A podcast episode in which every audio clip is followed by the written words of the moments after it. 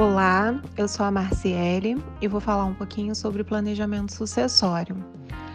É, o planejamento sucessório, que também é conhecido como inventário em vida, objetiva fazer a transição de um patrimônio de forma tranquila, evitando muitos custos e embaraços. Assim, é possível registrar os bens e definir como eles serão repartidos após o falecimento ou aposentadoria do titular.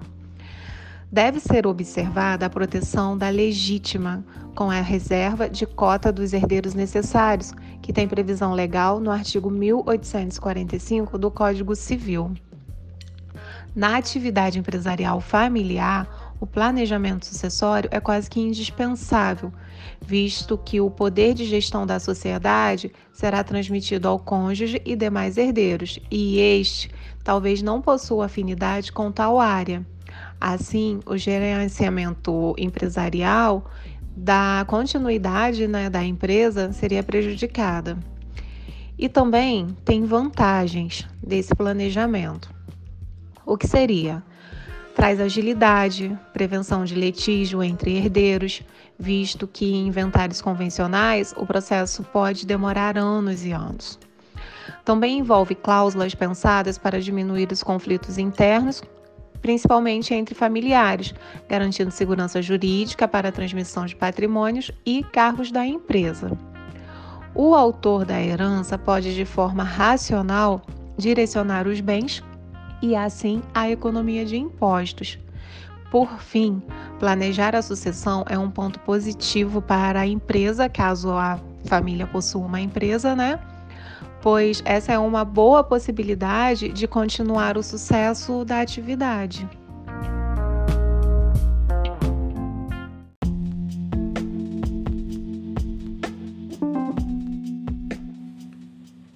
Meu nome é Everson Rodrigues da Silva, RA 17427. Das espécies de doação. Doação pura é a mais simples de plena liberalidade, sem nenhum ônus, motivação ou encargo. É a mais comum. Doação condicional está prevista no artigo 121 do Código Civil. É dependente de um evento futuro e incerto. Como exemplo, darei uma casa à minha filha quando ela se casar doação a prazo ou a termo. Está submetido a um evento futuro e certo. Como exemplo, darei um carro a meu filho quando ele completar 21 anos de idade. Doação modal é onerosa, fica subordinada a uma pequena contraprestação. É uma doação com encargos existe uma condição para a doação. Como exemplo, o pai interveniente doador autoriza o filho a procurar um imóvel para comprar e lhe doa o dinheiro para a compra sob a condição de constar na escritura pública de compra e venda como doador do imóvel. Doação em fraude contra credor atos onerosos e atos gratuitos. Não se pode doar por insolvência, pois o devedor, juntamente com o terceiro, pratica o ato fraudulento, com intenção de prejudicar o credor do devedor. Artigo 158 do Código Civil.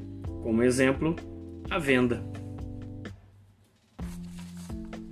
ou a doação de bens imóveis pelo devedor solvente, sendo anutável o negócio jurídico.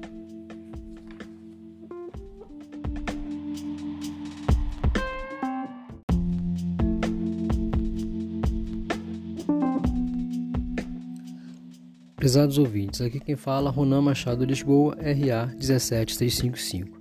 Para dar continuidade ao nosso trabalho que aborda sobre planejamento sucessório, vou falar sobre os outros seis tipos de doação, que são doação ilegítima, doação a incapaz, doação remuneratória, doação com cláusula de reversão, doação em adiantamento de legítimo e doação de universal. A doação ilegítima é quando o donatário doa sem legitimidade. Exemplo: um tutor que doa os bens do órfão que está sob sua responsabilidade, conforme artigo 1749, inciso 2, Código Civil. Doação incapaz só é permitida a doação pura. Exemplo: dar presente a uma criança. Artigo 542 do Código Civil. Se o representante não aceitar a doação, será anulável e somente ao, ao incapaz confere a ação de anulação com prazo prescricional de 5 anos, contados da data da cessação da incapacidade. Artigos 1441 e 1442 do Código Civil. Doação remuneratória. Na verdade, não é uma doação, é uma remuneração por prestação de serviços. Exemplo: um pai que dá um carro ao médico que salvou a vida de seu filho. Temos também a doação com cláusula de reversão. É quando o doador pode estipular que os bens voltem ao seu patrimônio caso o donatário morra primeiro. Trata-se de uma cláusula de reversão. Se o, do, se o doador morrer primeiro, a prioridade torna-se plena para o donatário. Além disso, também temos a doação em adiantamento de legítimo. A doação de ascendentes, descendentes ou de um cônjuge a outro é o adiantamento do que lhes cabe por herança. Temos também a doação, a doação de universal. Essa doação não é permitida por, por nosso ordenamento jurídico. O artigo 548 do Código Civil diz: é nula a doação de todos os bens ou bens que se reserva, reserva da, de parte ou renda suficiente para a subsistência do doador.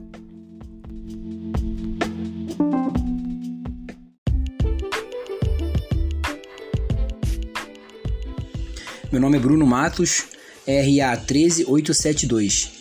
É, dando continuidade aí ao trabalho ao tema, e finalizando o tema revogação doação, eu vou passar que a doação né, é uma generosidade e por esse motivo ela não aceita que o donatário seja ingrato com o doador. Né? A moral e a lei eles exigem que o donatário respeite o doador sob pena de revogação por ingratidão. Artigo 555 e 557 do Código Civil. A revogação por ingratidão ela pode ser requerida judicialmente pelo doador, né, ou qualquer herdeiro no caso de morte do doador, né? Tudo isso dentro do prazo de um ano. E finalizando a doação, né, ela pode ser revogada nos casos que houver injúria grave ou calúnia, né? Artigo 555, inciso 3 do Código Civil e nos termos do artigo 3, 138 e 140 do Código Penal.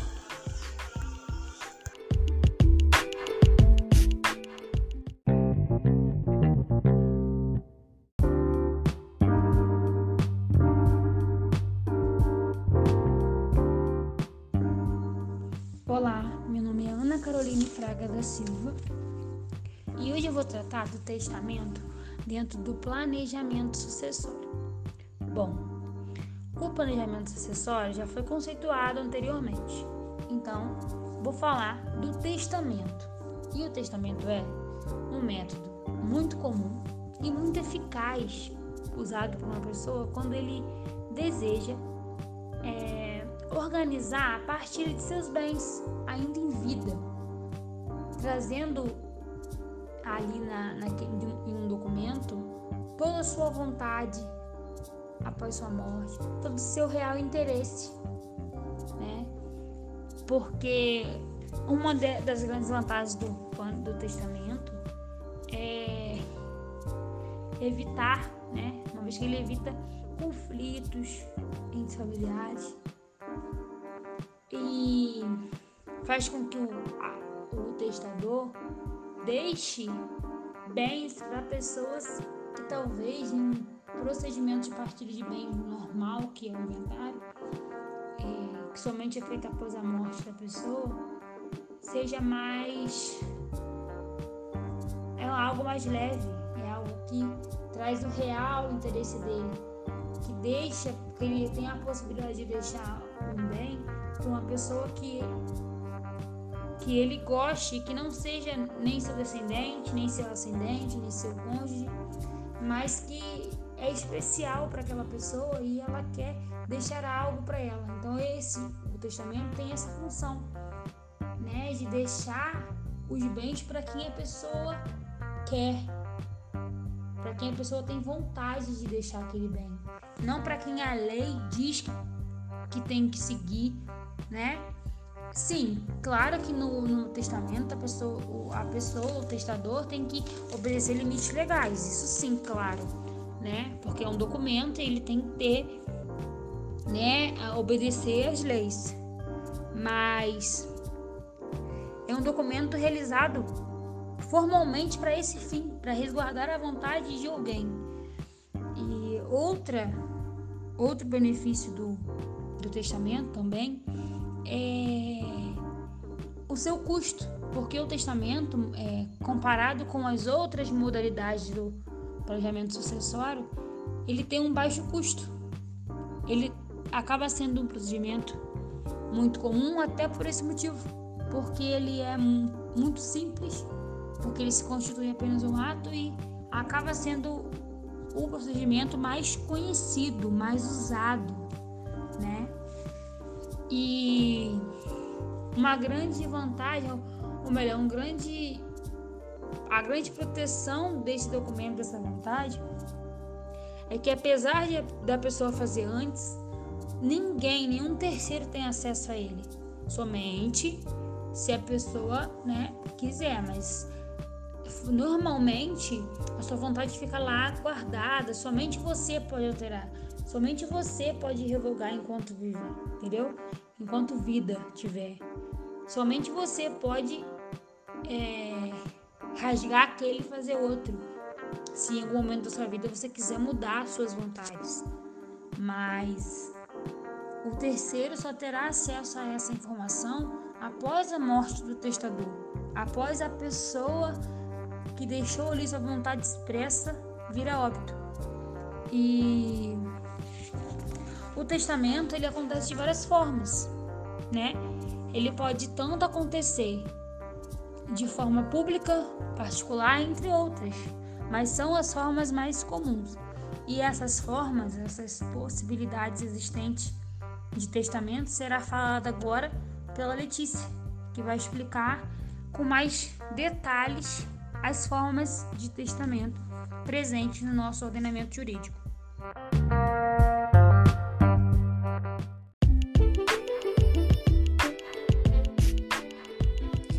Nome é Letícia Aparecida Gomes Ribeiro, é, minha matrícula é 16219 e eu vou falar sobre os tipos de testamentos que estão previstos no Código Civil. Eles estão divididos em ordinários, codicilos e os especiais. Os ordinários, eles estão é, é, dentro dele, né, tem o público, o cerrado e o particular.